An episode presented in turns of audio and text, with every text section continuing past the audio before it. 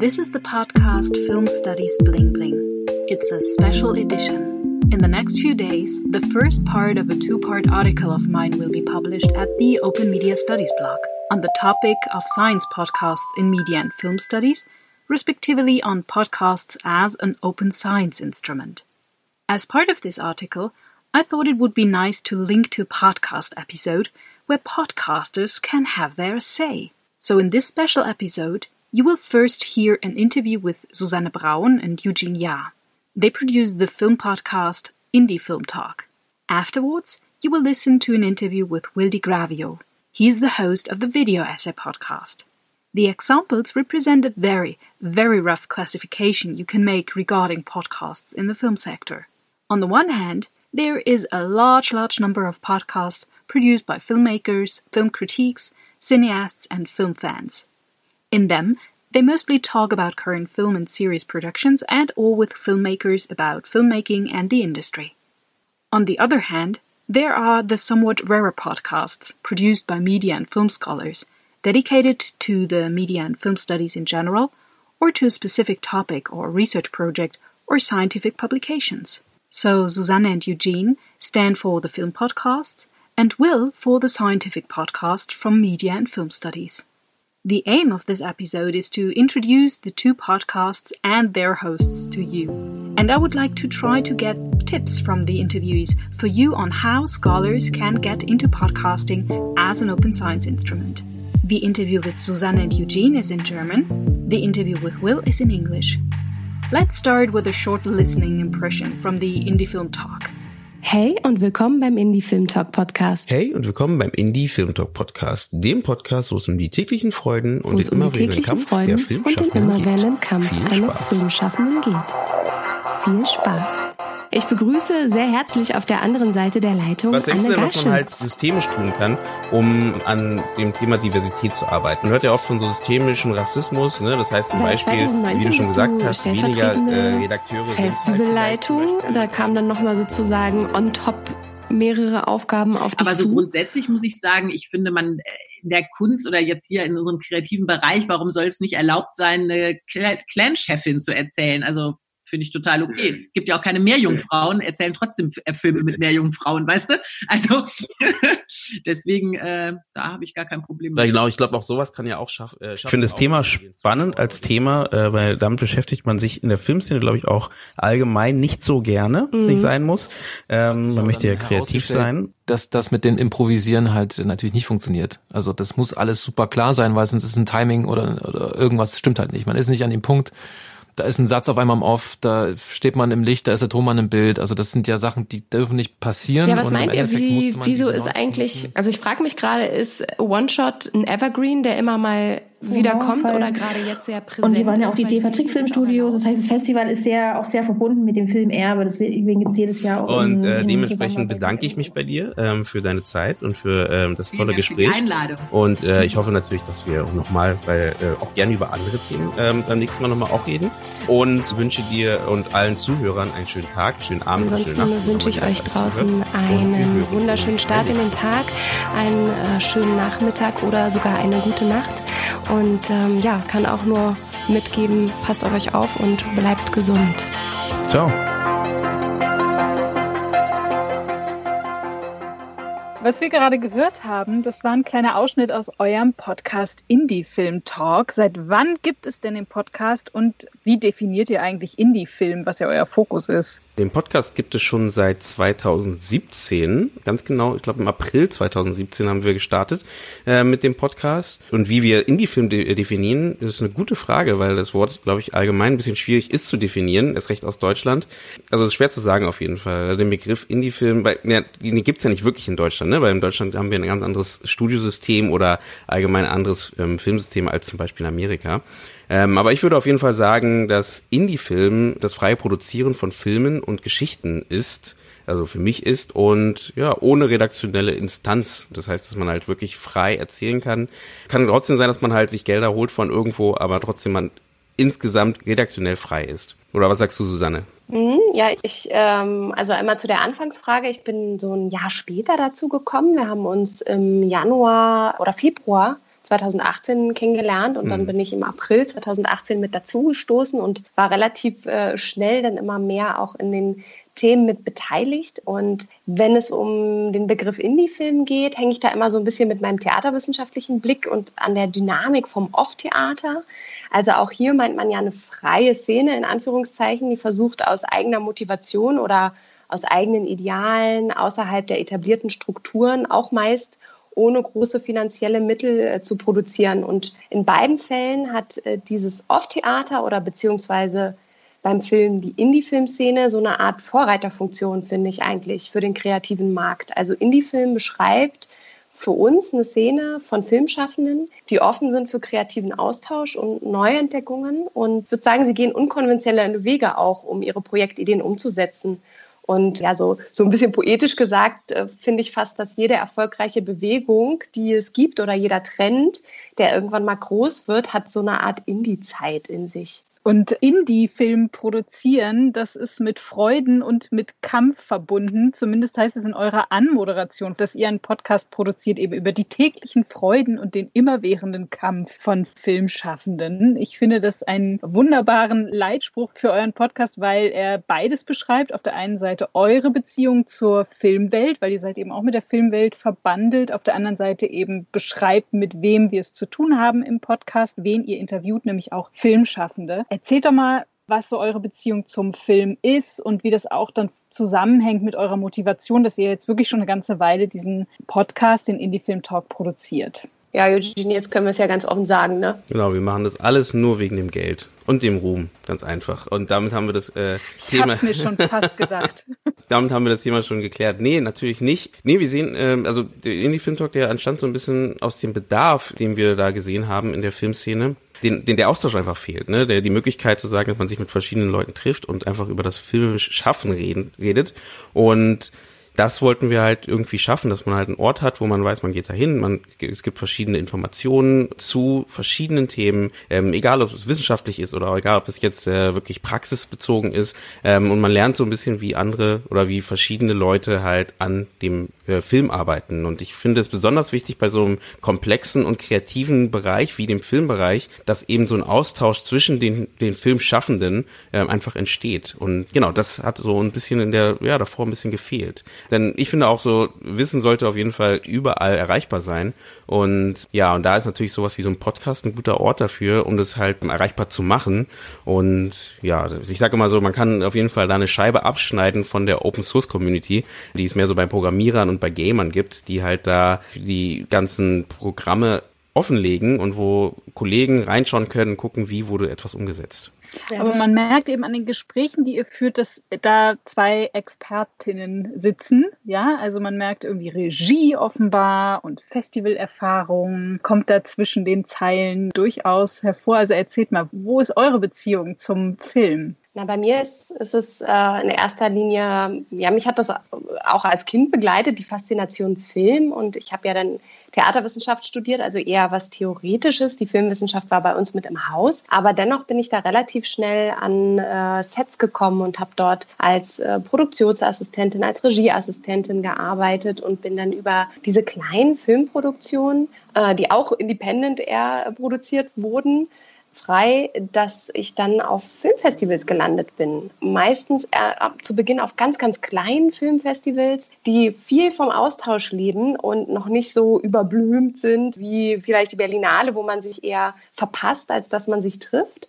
Und da habe ich gemerkt, okay, das finde ich spannend. Also nicht nur das Arbeiten am Set, sondern sich auch austauschen und sich über den Film und die Arbeit wirklich ja, bereichern lassen. Wie hat wer was gemacht? Auch neue Teams gründen. Das fand ich total spannend, da auf Augenhöhe zu interagieren. Und das war, ja, war irgendwie eine tolle Art.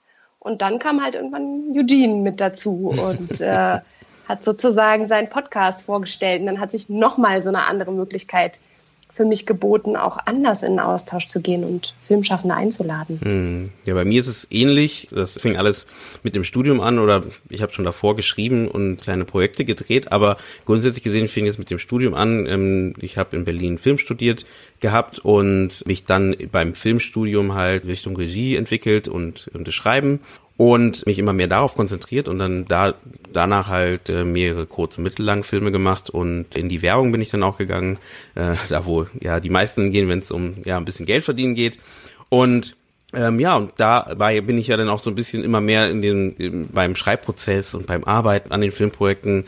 Genau da kam dann immer mehr dieses Gefühl, so da fehlt irgendwie diese die Zusammenkunft zwischen den Filmschaffenden. Aber genau, so bin ich da reingekommen und genau auch immer noch parallel zum Podcast arbeite ich immer noch an Filmstoffen bin am Schreibprozess gerade, aber gleichzeitig aber auch in der Postproduktion von verschiedenen Filmprojekten. Und man könnte jetzt noch euch mehr Sachen fragen, was ihr so erlebt habt, was eure Erfahrungen sind, wie ihr zu dem Podcast gekommen seid. Das Schöne ist, ihr habt dazu schon eine Folge produziert, nämlich die sogenannte Nullfolge, die paradoxerweise nicht die nullte Folge ist, sondern nachgereicht wurde, als ihr euch sozusagen jetzt auch zum Team zusammengefunden habt. Also wer jetzt von unseren Hörerinnen und Hörern Lust hat, noch mehr über euch zu erfahren und über die Geschichte vom Indie-Film Talk, dem sei diese Nullfolge empfohlen, weil ich möchte euch noch andere Fragen stellen, äh, nicht nur zu euch persönlich, sondern auch wirklich zum Podcasten selber. Also wir haben schon gelernt, bei euch geht es also nicht primär darum, dass ihr wie in anderen Formaten über Filme und Serien redet miteinander, die ihr gesehen habt, weil das gibt es ja auch äh, en masse, solche Formen von Podcasts, sondern eben ihr redet mit den Filmemacherinnen und äh, was ich sehr beeindruckend finde, wirklich eine ziemlich heftige Bandbreite, die ihr da abdeckt. Also ich habe jetzt gesehen, irgendwie Audience Design, wusste ich gar nicht, was das ist. Ja, das war letztendlich bei euch ein Thema. Es geht um, eben um Fest Festivalarbeit, was so Susannes Steckenpferd ist und, und die Erfahrung, die sie mitbringt, die Kontakte, die sie mitbringt, spiegeln sich sozusagen wieder. Es geht aber auch um Finanzierungsmöglichkeiten, nicht nur von fiktionalen Formaten, Kurzfilm, Langfilm, sondern auch Dokumentarfilme, aber eben auch Regie führen, inszenieren, SchauspielerInnen, die Regie führen. Also wirklich ein wahnsinniges Portfolio, das ihr dort abdeckt. Wie läuft bei euch die Produktion ab? Also wenn wir jetzt daran denken, wofür dieser Podcast gemeint ist, für Leute, die vielleicht Lust haben, selber mit dem Podcasten hm. zu beginnen, was, wie kann man sich das vorstellen? Wie findet ihr eure Themen? Was sind so die ersten Schritte? Wie lange braucht ihr, um so eine Podcast-Folge zu realisieren? Ja, das ist eine gute Frage. Da gibt es ja verschiedene Herangehensweisen. Bei uns steht an erster Stelle in der Regel das Thema. Das ist, glaube ich, was unseren Podcast in dem Sinne besonders macht, weil wir ja das sehr hochhalten, dass wir ein Thema äh, suchen. Das kann das Thema kann aus dem persönlichen Interesse entstehen oder eben aus dem Projekt, in dem man gerade arbeitet und dann diese diese Frage aufkommt oder diese diese Aufgabe da irgendwie entsteht und wenn man sich fragt, wie wie geht man da, wie gehen andere damit um oder eben auch aus der Community, die uns was zuträgt oder einen Themenwunsch zuträgt und den wir dann halt verfolgen. Und dazu suchen wir dann in der Regel halt Kollegen aus unserem Netzwerk oder eben externe äh, Menschen, die halt Expertise mitbringen zu dem Thema und die dann halt in die Folge oder in das, äh, das Gespräch mit einbringen halt. Also von Folge zu Folge ist der Aufwand total unterschiedlich. Wir haben ja einmal das Format von einem Roundtable, also da kommen wir meistens zu viert, auch mal zu fünf zusammen und unterhalten uns eher locker über ein Thema oder auch da denn mal über eine Serie, die es gibt. Das ist aber eher ähm, seltener der Fall. Und ansonsten gibt es halt Sonderfolgen, wo wir neben zwei Gästen auch einzelne Beiträge von Zuhörerinnen mit einarbeiten, also Sprachnachrichten. Oder es gibt halt die reguläre Folge, wo wir uns wirklich ganz einem Gast und eben einem Thema widmen. Und äh, uns ist es halt in erster Linie wichtig, dass die Qualität des Podcasts hoch ist, zum einen technisch und wirklich auch man gerne reinhört, vom Sound her sich sehr eingeladen fühlt und eben halt inhaltlich auch gut recherchiert ist. Und äh, wie beispielsweise unsere Corona-Sonderreihe, da haben wir eben auch immer einen aktuellen Pressespiegel geboten. Und ja, also es soll Spaß machen für die Zuhörerinnen, die Folgen zu konsumieren, aber genau, man soll auch merken, dass da wirklich eine hohe Recherchearbeit dahinter steckt, angefangen von der Themenfindung ähm, bis zur Anfrage der Gäste und ja. Jetzt ganz im Detail vielleicht, in welche Richtung sich denn so, bevor so eine Folge dann wirklich gelauncht wird, ist halt, wir fangen in der Regel mit der Themenfindung an. Das heißt, ne, theoretisch da die Suche oder eben äh, hat man da vielleicht irgendwas, was man sowieso schon besprechen möchte, gehen dann rüber zur Anfrage von den Gästen und ähm, recherchieren über das Thema, versuchen da noch mehr Input reinzubauen in das ganze Projekt und bereiten dann den, den Podcast ja vor, gehen dann in die Produktion. Das heißt, das sind wirklich die Aufnahmen mit unseren Gästen, gehen darüber dann in den Schnitt, das Mastering und die Bereitstellung auf den jeweiligen Kanälen, also was Spotify, iTunes und allem, was dazu gehört. Und ja, und dann am Ende. Und die stark geschriebenen Artikel nicht vergessen. Ja, das stimmt. Danke für den Hinweis. Genau, dass wir dann auch versuchen, auch wirklich dazu noch einen Artikel zu liefern, der nochmal noch mehr Infos zu dieser Situation, zu dem Thema oder nochmal weiterführende Links halt ähm, zu, zu verschiedenen Themen halt bietet. Und ja, dann kommt man auf so eine ja, so eine Zeit von so zwei bis drei Arbeitstagen ungefähr pro Folge. Sag mal, und neben den Gesprächen, die ihr führt in den verschiedenen Konstellationen, gibt es ja auch die DFSB-Sessions. Was genau hat es damit auf sich? Ähm, die DFB-Sessions sind eine Sonderreihe. Das ist äh, in unserer Sonderreihe so, so die Richtung Panels.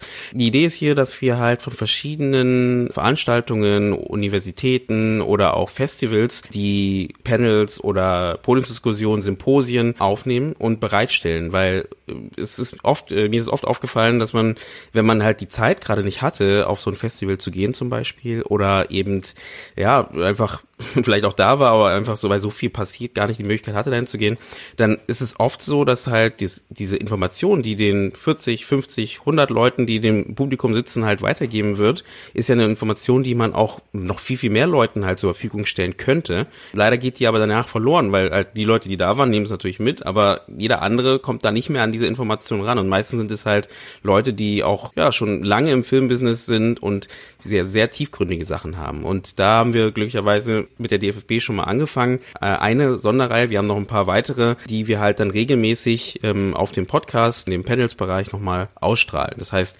nochmal die Möglichkeit geben, noch mehr Inhalt den Zuhörern zu geben und äh, den halt an das erweiterte Fachpublikum halt ja zur Verfügung zu geben. Ich finde ja Podcasts echt auch spannend so im, im Kontext der Open Science. Also äh, wirklich einige Podcasts, die ich sehr, sehr mag, die von WissenschaftlerInnen produziert werden, direkt als Einzelkämpferinnen oder auch im Team oder dass es einzelne Wissenschaftsinstitutionen gibt oder so bestimmte Communities, die zusammen dann einen Podcast auf die Beine stellen. Also wirklich Podcasts auch, um die eigene Forschung in die Öffentlichkeit zu bringen, Wissenschaftskommunikation damit zu betreiben oder auch einfach sich gegenseitig zu interviewen. Und da gibt es auch sehr, sehr verschiedene Formate. Jetzt speziell auf diese doch, wie soll man sagen, eben medienproduzierende, etwas entferntere Zielgruppe geschaut. Was wären denn da so eure Ratschläge für Podcast-Newbies? Also wenn ihr jetzt in der Rolle wärt, dass ihr WissenschaftlerInnen dazu motivieren sollt, Podcasts zu produzieren, was wären denn dann so die, die Tipps oder die motivierenden Worte? Hm.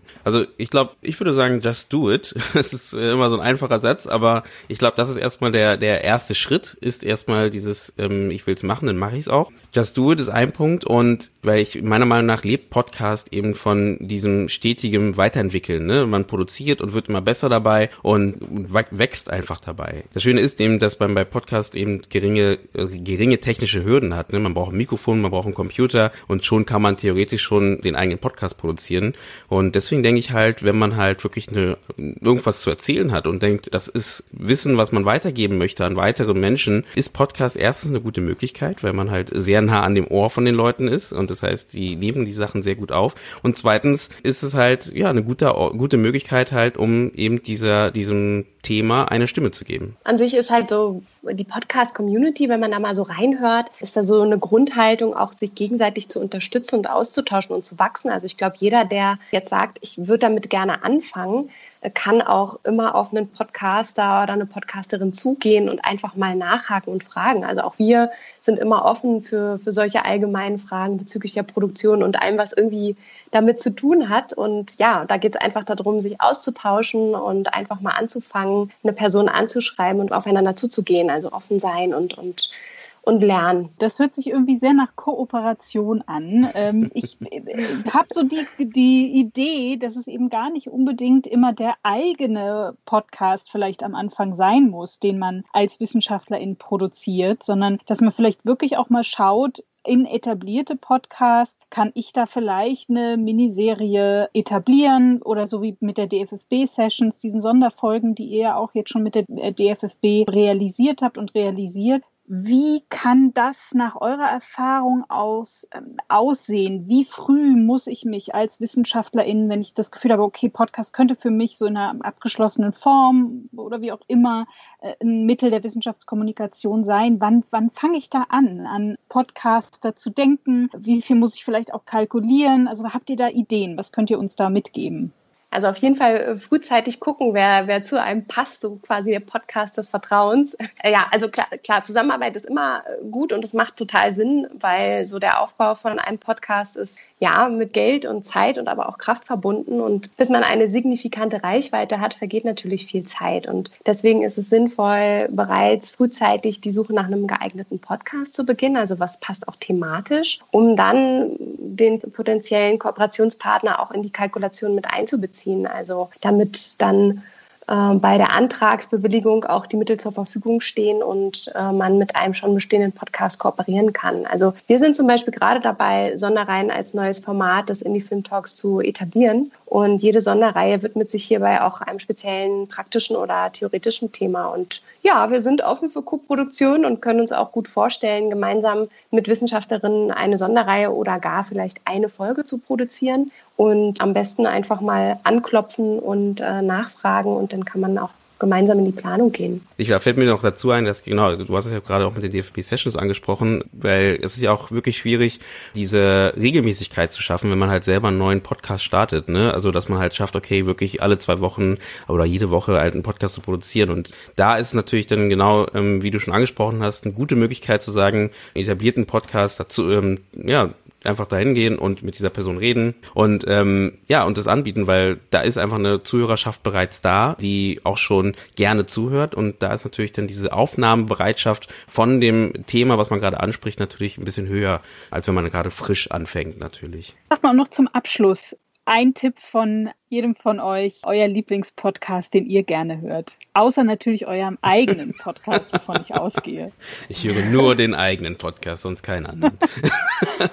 Sondern willst du anfangen? Ja, sehr gerne. Also ich höre gerade tatsächlich Paar-Dialogie ganz gerne mit Charlotte Roche und ihrem ähm, Partner. Mhm. Und dann höre ich auch total gerne äh, in die, ich vergesse immer, wie richtig es rum ist. Ich glaube, sie heißen Sach- und Kackgeschichten oder heißen sie Lach- und Kackgeschichten? Auf jeden Fall, also der, der Titel haut einen völlig um und man denkt, okay, was ist das äh, für ein Podcast? Da sitzen aber total spannende Leute dahinter, die ganz intensiv sich mit einer Serie oder eben einem Film beschäftigen. Und äh, ja, es ist ein bisschen Fäkalhumor dabei, aber sie sind total gut in ihrer Recherche und haben super tolle Informationen, Background-Informationen über verschiedenste Filme und Serien. Also gut zum Lachen und man wird sehr gut informiert. Eugene? Ich überlege gerade nebenbei, deswegen gut, dass Susanne angefangen hat. Das hat mir natürlich noch ein bisschen mehr Zeit gegeben. Ja, ich höre verschiedene Podcasts. Also ich habe ganz lange auch gerne den Serienreif-Podcast gehört. Das ist äh, ein Podcast ja von Jens Meyer, der äh, mit verschiedenen Serienmachern äh, und Macherinnen halt sich hingesetzt hat und über das Serienschaffen geredet hat. Dann allgemein fürs Kino finde ich immer super interessant eben den entweder den Plauschangriff. Das ist von den Rocket Beans, weil oder die machen die gehen auch ein bisschen über Spiele, aber ich finde halt, die gehen da sehr detailliert, äh, manchmal vier, manchmal acht Stunden über ein Thema reden die dort, also zwar gestaffelt in mehreren Folgen, aber super interessant und finde ich super, ja, da mal reinzuhören. Und klar, ich kann natürlich nur noch sagen, Film Studies Bling Bling, Ne? Yes, ja, habe ich gewartet. Nur deshalb habe ich die Frage gestellt. Was hast du denn für, für Podcasts, die du gerne hörst? Also ich mag ganz gerne Cap vs. App. Das ist ein äh, Iskander äh, mit seinem USA-Kumpel, die produzieren das regelmäßig. Auch so, äh, genau so ein Format, die gucken sich einfach bestimmte Filme an, verabreden sich, was sie sich angucken, auch Serien und reden darüber. Also einfach so ein bisschen so Buddy-Talk, finde mm. ich so. Zwei Buddies, die sich unterhalten. Und ich bin da so reingekommen, weil Iskander eben auch derjenige war, der mir sehr geholfen hat, jetzt am Anfang selber für meinen eigenen Podcast. Und man merkt halt, da bin ich dann halt äh, stolz auf unsere Filmuni. Er hat ja bei uns studiert, äh, seinen Master gemacht oder macht den gerade. Und dann merkt man halt schon, dass in der, in der Filmanalyse da eben auch doch eine ganz gehörige Portion analytische Kompetenz drin ist. Da ist dann sozusagen Neststolz mit drin. Und dann, ehrlich gesagt, höre ich auch total gerne vom Deutschlandfunk zum Beispiel Media Res. Also so Formate, die auch im linearen Radio zu hören sind, äh, die ich dann mir einfach dann anhören kann, wenn ich Zeit dafür habe. Und das finde ich auch wirklich echt super Angebote, die auch aus, aus sozusagen der öffentlich-rechtlichen Sendereihe ausgekoppelt werden und zur Verfügung gestellt werden. Da nehme ich auch immer ganz viel mit. Hm. Making Movies is Hard wollte ich noch hinzufügen. Den habe ich sehr lange gehört. Jetzt höre ich den weniger, aber das ist ein Podcast auch über das Filmschaffen. Und das sind zwei Leute, oder es waren damals zwei Leute, die sich halt hingesetzt haben und so ihren Weg in die Hollywood-Szene halt so ein bisschen begleitet haben. Das war super interessant. Ich danke euch sehr für das Gespräch und vielen Dank für das ja, Einblick geben ins Produzieren auch. Ich hoffe, euch werden die Türen eingerannt von großartigen, inspirierenden WissenschaftlerInnen, die mit euch in Zukunft und mit den vielen anderen großartigen Podcastern dieser Welt tolle Sachen produzieren. Ich glaube nämlich wirklich, dass die Filmwissenschaft, die Medienwissenschaft echt was zu bieten hat und äh, das wollen wir doch sicherlich alle hören. I want to I want to say something, Will, and you may need to put this at the beginning somewhere. Jason and I are recording this. We're sitting in the production studio here at Middlebury. We're about 15 feet apart for social distancing purposes, and we each have our own microphone and headphones and recorder to provide a good. So it's a little bit awkward because when we're not speaking, we have to mute ourselves. Otherwise, there's this weird echo thing, and as a result, the conversation might feel a little bit formal or artificial. Anyone who has attended one of these workshops is going to say, wow, they're usually talking over one another and disagreeing with one another all the time. and we can't quite reproduce that.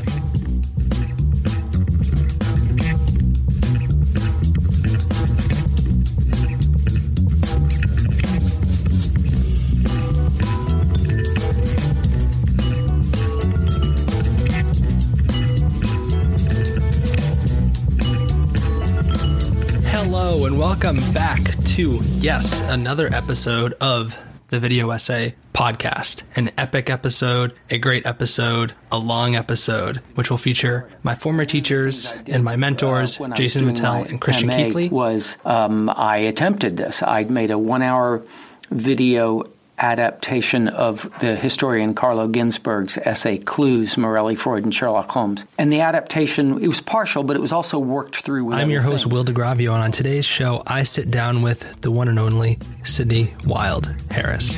that the people who I have encountered as who I hope are now like mentors to me in um, in film studies have been so encouraging in helping to su- like support my work in the creation of my work in sharing my work with other people in I don't know shouting me out on a podcast or or sharing their work with their colleagues who then put it on like year end lists is invaluable to someone who has maybe at the time I don't know only created one or two video essays and I'm very excited to share that the Black Lives Matter video essay playlist, which I've spent the last many months co-curating with Kevin B. Lee and, and Sydney, um, and I feel like I'm really just the third wheel on that. Kevin and Sydney have really done just an incredible job curating uh, the playlist, and it's been it's been really a pleasure um, having a chance to to work with them, and I'm really honored that you know to be a part of it and to also um, have the list published on the podcast website for for folks to share, and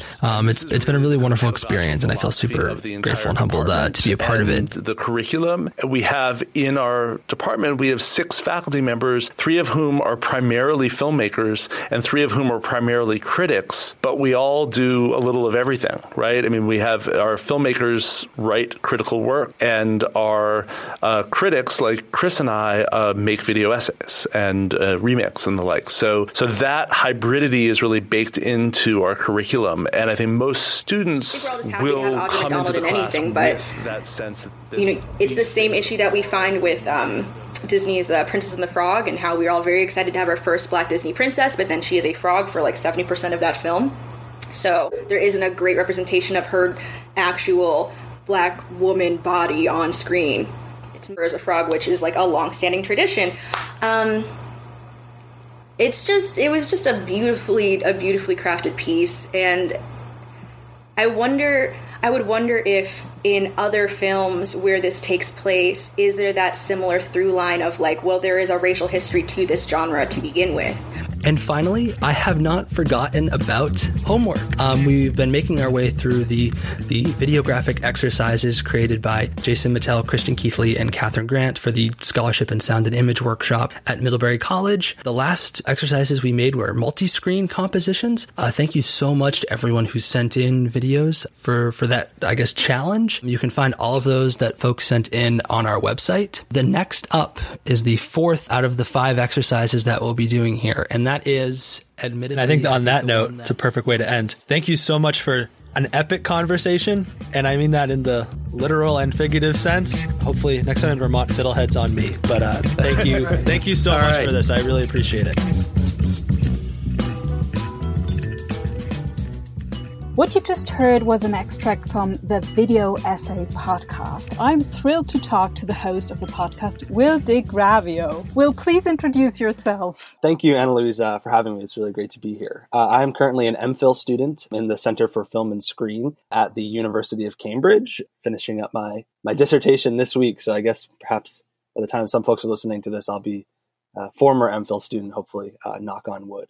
Um, but I also host the the Video Essay podcast, as you say, which is a show featuring conversations with leading critics, scholars, filmmakers, and all other creators of videographic criticism. I'm also a contributor at the f- popular film website, uh, filmschoolrejects.com. Other people might know them as One Perfect Shot on Twitter. Um, I'm an assistant editor at Screenworks, which is a peer reviewed journal of screen media practice research. And I graduated from Middlebury College uh, with a degree in film and media culture, uh, where I studied videographic criticism with Jason Mattel and, and Chris Keithley, where I was introduced to video essays and everything. And last summer served as the teaching assistant for their scholarship in sound and image workshop. And all those experience kind of culminated in the Video Essay podcast. And how long has your video essay podcast been available? And why wasn't it enough for you to just publish on video essays in journal or blog? So it's been available for going on a year. It will be a year uh, next month.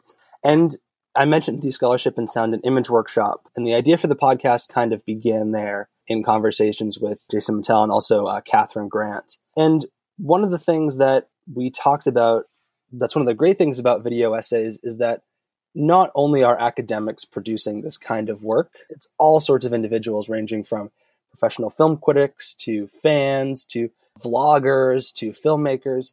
And so that we wanted to I wanted to reach an audience that extended beyond perhaps a typical academic journal. And I did think of of starting a blog and I I still do kind of hope to someday have some sort of written uh, publication that accompanies the podcast.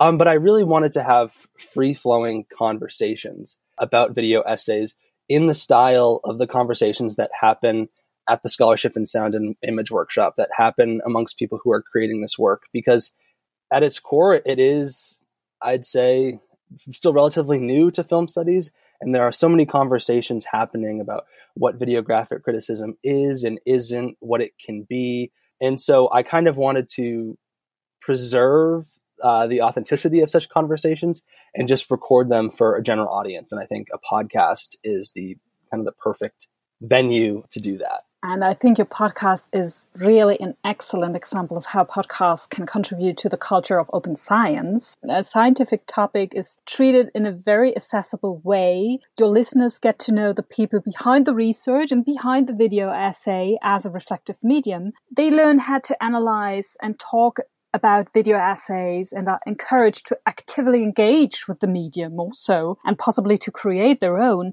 were programmatic considerations such as well podcast as a means of science communication or podcast as an open science instrument already established as part of your thinking or did the impulse to experiment with podcast medium arise spontaneously and off the top of your head? Yeah, it's an interesting question because I, I was not familiar with those terms before you and I spoke about doing this interview. Um, but I think the answer to that would be yes. You know, as you as you just said, the podcast format invites people in to have a conversation. And I think that is one of the great things that videographic criticism does you know, because it's often published on platforms like Vimeo and YouTube, it can reach a wider audience, and that audience can also comment on the videos, whether literally in the comment sections on those websites or on Twitter, on Facebook. And so I think there is this the Catherine Grant has this term called working in the flow, um, and that is that videographic scholars are kind of constantly working within the larger, I guess, internet media ecosystem, putting content out there, getting feedback, being challenged, hearing what others think about their work, making amendments to their work. And so the podcast, which was almost called Working in the Flow, really tries to to capture that and and look for, I suppose, the scholarship scholarly qualities within uh, such conversations because I think that you know even just making your work out there available opens up so many more lines of scholarly inquiry that wouldn't be there if it was just you know published in a journal if that answers your question. Yeah definitely definitely. Uh, what i really like about podcasting from my perspective is that i can just write to people and invite them to an interview even though i might never have met them in a person or only briefly on a conference, as uh, was the case with you. I mean, we don't know each other. I think we haven't met before, but well, now we're talking with each other. I might have read their work of the interviewees I have, of course, but as is often the case, I haven't yet spoken to them in person. What experiences have you had with this aspect of podcasting, podcasting as a means of networking, so to speak. Yeah, I would be lying if I didn't say that that was definitely one of the main reasons that I wanted to start the podcast. I mean, I'm also uh, consider myself a journalist. I've done a lot of journalism work. And so I definitely bring that to my work. And so whenever I would watch video essays, I'd just be full of questions. You know, who who is this person? Why did they decide to make this video essay? How did they do this? Why did they choose you know text on screen over voiceover? And I just I just wanted to get them to know the person behind the video essay.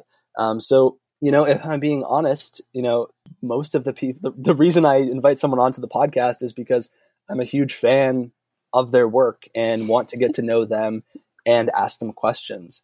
Um, and I think you know, and I, and I found this in particular in, in uh, the UK just because it's it's smaller than the United States geographically speaking, but there is a great community of people who are interested in this kind of work and really passionate about it and have a lot of questions. And a lot of people who even if they aren't publishing video essays themselves are still really intrigued by the possibility of what it means for videographic criticism to be scholarship and so, in many ways, I view this podcast as, you know, capturing what that community is like. And it, for me, it's been a way to, to join that community um, and to kind of offer something, kind of offer something different, I guess. Um, you know, I, I make video essays myself and I love making video essays.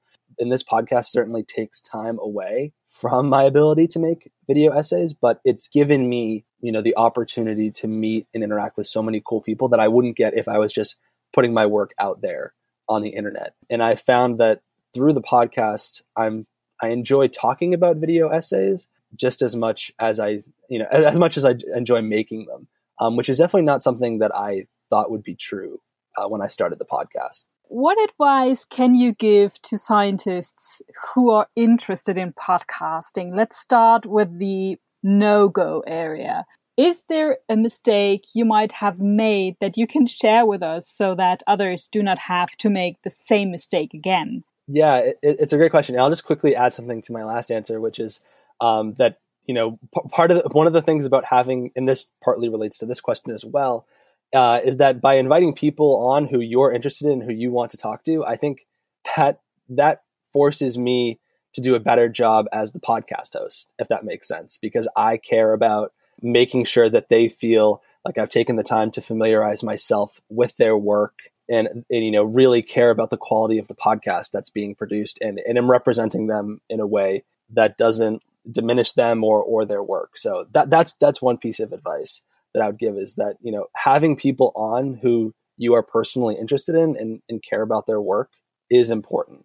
Um, but you asked about no go areas. Yeah. Um, one of them was that I was recording all of the podcasts. This is just a technical one, but I was recording them over Zoom and pulling the audio from there. And that creates for really poor mm-hmm. audio quality um, in the first few episodes. So I feel really bad for the guests um, who were there. So what I would say is there are definitely other platforms out there that you could use in, in addition to just having your guest record their audio either on their computer or on their phone or, with an external microphone if possible, and then having them send it to you afterwards. I think I think that makes a lot of difference. Another mistake that I made was I kind of assumed at the beginning that people would want a podcast that was on the shorter side. So I tried to at, at one point get you know my podcast the length of the podcast to be you know in some cases 35 40 45 minutes with the interview being you know 90% uh, of that time. And then I found over time in, in hearing feedback from folks that they actually enjoyed the longer episodes. So I, and that was after I kind of posed the question to the listeners. Um, I said, you know, what do you, what do you think of this? And overwhelmingly people were like, we like the longer ones. So I think I think a good question would be as you as you begin making the podcast uh, your podcast to kind of get a sense of what your potential audience wants in terms of length because I think that really varies on the subject. And I think I had to realize that, you know, I'm not a daily news podcast where people just want quick news. You know, we dive in depth for only releasing one to two episodes a month that someone could listen to over the whole, you know, over the span of a month. So I think that's one mistake that I made and that I would encourage folks to to consider when they make their own podcast. And do you have an additional uh, must have uh, when when working on the conception of the podcast? So the very first steps before recording before thinking about the technical facilities you need and so on. How how did you start to yeah conceptualize your podcast? Did you start with a mind map or what was your approach here? I remember i sat down and literally i wrote out a list of questions and then kind of answered them you know why this podcast? Who should it reach? Why should I be the one to host it? What do I see it contributing uh, to the field of film and media studies and video essay in particular? And I just kind of worked through all the reasons why, you know, if someone asked me, why are you doing this podcast? I would readily have an answer. The other thing is, I kind of wanted to make a podcast about video essays from the outset. Um, and I think one of the things that is most important if you're if you're one if you're maybe you know in between topics for a podcast is that I've personally found it very rewarding to have a niche audience and you know not necessarily an audience with tens of thousands of people. Um, so I think if if you're going between topics, it might be better to pick the smaller one that has a really engaged community than you know to have just another movie review podcast, for example, which might be great and it might become really huge, but you might not get the traction or it might not accomplish the goal that you want at the beginning. And the, the other thing is the name of the podcast. As I mentioned, I, I considered working in the flow. I, I considered a number of names. Um, and I remember I sent a list to Katie Grant just being like, what do you think of these? And the video essay podcast was on the list. And she said, I think you should just go with the video essay podcast. And I think that she was obviously, you know, 100% right. And that has been invaluable in letting people know exactly what the podcast is, because I think a lot of times um, when you start your podcast and you make a Twitter account or a Facebook page, or you're using, you know, email servers to spread out the, to spread the word, a lot of folks may just glance by it if you come up with a name that is creative and cool and catchy, but doesn't really get to the heart of what the subject matter is. And in talking to Kevin B. Lee, he commented to me, you know, it's really great that your your podcast is called the Video Essay Podcast because I think that has really allowed people to to remember it, to learn about it, to really kind of see what you're doing. It's pretty obvious what the Video Essay Podcast is about. And if you tell someone that at a conference or wherever, which I think is where how my word of my podcast has spread, is you know people obviously telling each other about it you know, they say the video essay podcast, and it's pretty easy to remember. Like, oh, what was that podcast about video essays? Video essay podcast. Those are those are a few tips I would I would give to aspiring podcasters out there. But let's stay with the niche audience. Uh, where would you see a gap in the field of podcasts from media and film studies? What kind of podcast would you like to like your colleagues to produce? Yeah, that's a great question and my my fear is that my answers will I'll give an answer and then someone will say that that podcast exists. um, so if that's true, I I apologize in advance. Oh, there are so many podcasts. No one no one is able to to know all the podcasts in the world. I mean, there are millions, and I would say there are even hundreds about film and media studies. So yeah, uh, no, no, totally no okay. Worries. I mean, I the first one that comes to mind is I would I would love a podcast with ex- experimental filmmakers. I think you know similar to one of the goals of my podcast is to give a voice to videographic critics in the same way that feature film directors, for example, um, are, are, often able to talk about their work and their style and whatnot. Um, and I think for uh, experimental filmmakers, I would I would love to see a podcast in that style as well. I'd also love to see podcasts. You know, we see a lot of podcasts lately centered on one TV show. I would love to see, you know, experts on individual directors perhaps put out a podcast with each episode dedicated to a different film and a director's filmography. Um, I think that would be really fascinating. And you know, I also would love to see you know more podcasts um, just kind of dealing with internet culture more generally as it relates to film and media studies. Um, I almost think you know we, there are jokes about film Twitter.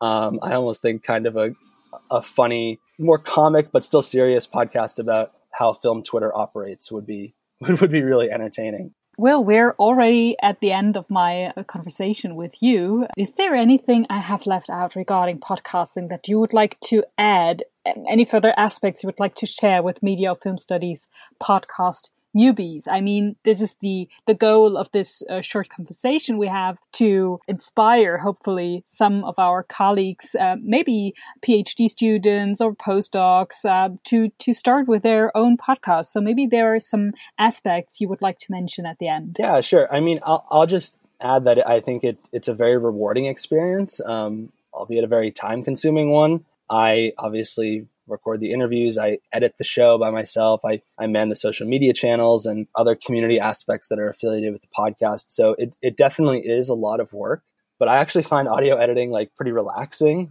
Um, and I find the process to definitely be, you know, a, something that complements my other academic work. So I think if you're looking for another outlet in which you can, you know, be creative, try something new, be playful, it, podcasting is, is a really, really worthwhile endeavor if you want to kind of just experiment and ask questions, have interesting conversations with people. And I think, you know, and you can all, you can, you can do that while also contributing to scholarship in your own areas of study. So it's kind of a win-win in that respect.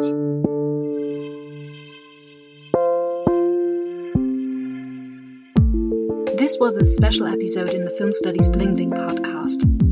I hope that Susanne, Eugene, and Will are as inspiring for you as they were for me. Thanks for listening.